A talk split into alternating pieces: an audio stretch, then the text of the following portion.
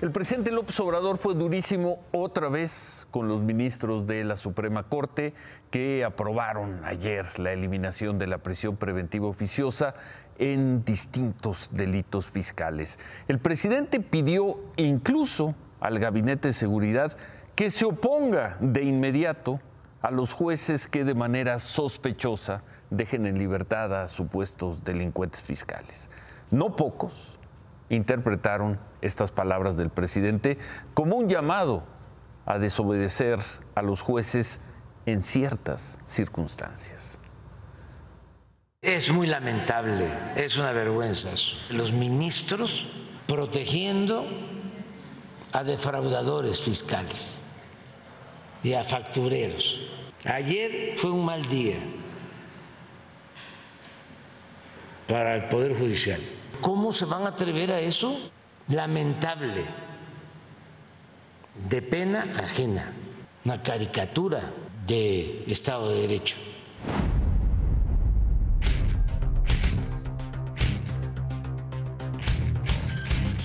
Y entonces, David. A ver, yo creo que habría, que, habría que matizar un poco. Si era una herramienta poderosísima para el Servicio de Administración Tributaria y la Fiscalía General de la República decir que, los factureros, que quienes cometían ese tipo de delito, al momento de ser acusados tenían que ir a prisión. Si era un arma poderosísima y funcionó muy bien. Sin embargo, no están desapareciendo el, el, delito. Los jueces no dijeron, no es delito, no es un delito grave. No dijeron eso los jueces. Lo único que dijeron es que el juez, caso por caso, determine si tiene que ir a la prisión oficiosa o no. Que diga el juez, a ver, este, no sé, ese, facturero que tenía dos mil millones. A ver, este cuate pues se puede escapar porque tiene jet, porque tiene... la prisión justificada, eso y es otra cosa. No están quitando el delito. Pero si alguien tenía una facturita que se la habían colado y que se había pasado por ahí o que lo había hecho como trampita, también se le acusaba de delincuencia organizada. Entonces, en ese caso, si es un, no sé, un pequeño empresario o un contador, ¿por qué acusarlo de delincuencia organizada y todo? Hay dos niveles de factureros los millonarios, los multimillonarios que...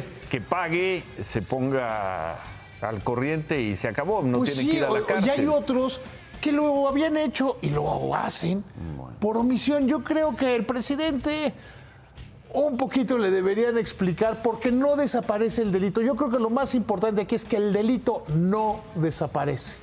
Que nada más tendrá que ser el juez que diga, ah, este señor, pues sí, este, tenía 3 mil millones de pesos en facturas, debe ir a la cárcel. Oye, este señor vendió dos facturitas, pues que las pague y que se arregle.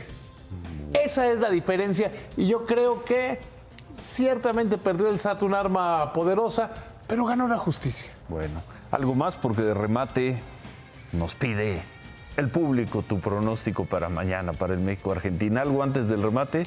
como prerremate. Como prerremate. Hoy se dio a conocer que la economía ha crecido 2.8% durante lo que va del año y eso nos llevaría a crecer como el 3%. Disfrútenlo mucho, porque es el año que más va a haber crecido la economía y con todo y que creciéramos el 3%, la economía sigue siendo más chica que 2017-2018. ¿Listo? Listo. Remátala, David. Van a empatar. Van a empatar a cero. Espero.